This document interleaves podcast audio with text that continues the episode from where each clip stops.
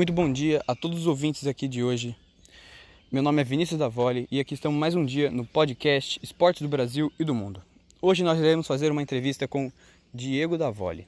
Ele, além de ser um infoprodutor, também é um educador físico. A entrevista de hoje será sobre esportes de invasão, mais especificamente o rugby.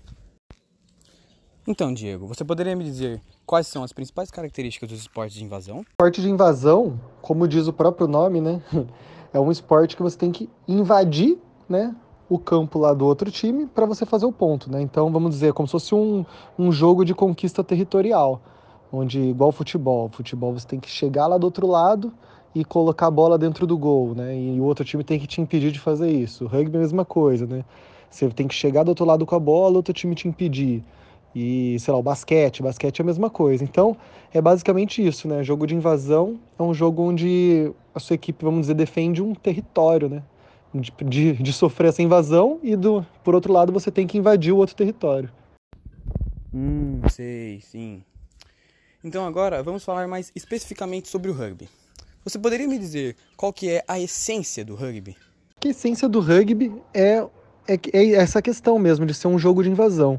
Só que o que eu acho que torna o rugby, vamos dizer, a essência, assim, para mim do rugby, não o que seja a do rugby em si, né? Mas que muitos dizem ser, e que para mim é um grande diferencial do rugby. Um, é que é um jogo extremamente respeitoso, né? Um esporte extremamente respeitoso, né? Onde o respeito meio que é pregado, né? Pelos técnicos, como se fosse um fundamento do esporte. Então acho que isso já é um super diferencial no rugby. E como que isso se transforma, né? Como que a gente diz que o rugby é um esporte de respeito? Para mim tem duas coisas principais. A primeira é na questão do jogador não falar com o juiz, e sim só o técnico, sabe?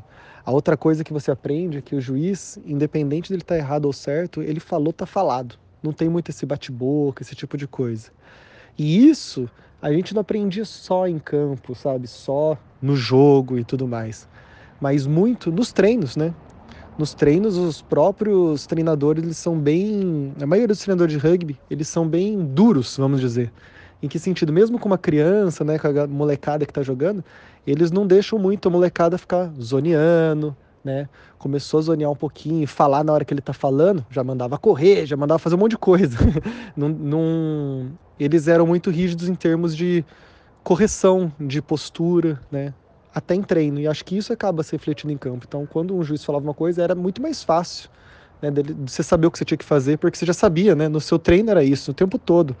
É, eles sempre pregavam muito essa questão de respeito, de responsabilidade, de respeito com o adversário, de respeito com o colega, sabe? Então, acho que isso é uma, um grande diferencial do rugby para outros esportes. É, tem mesmo essa questão do respeito, né? Bem, bem legal, bem bacana mesmo.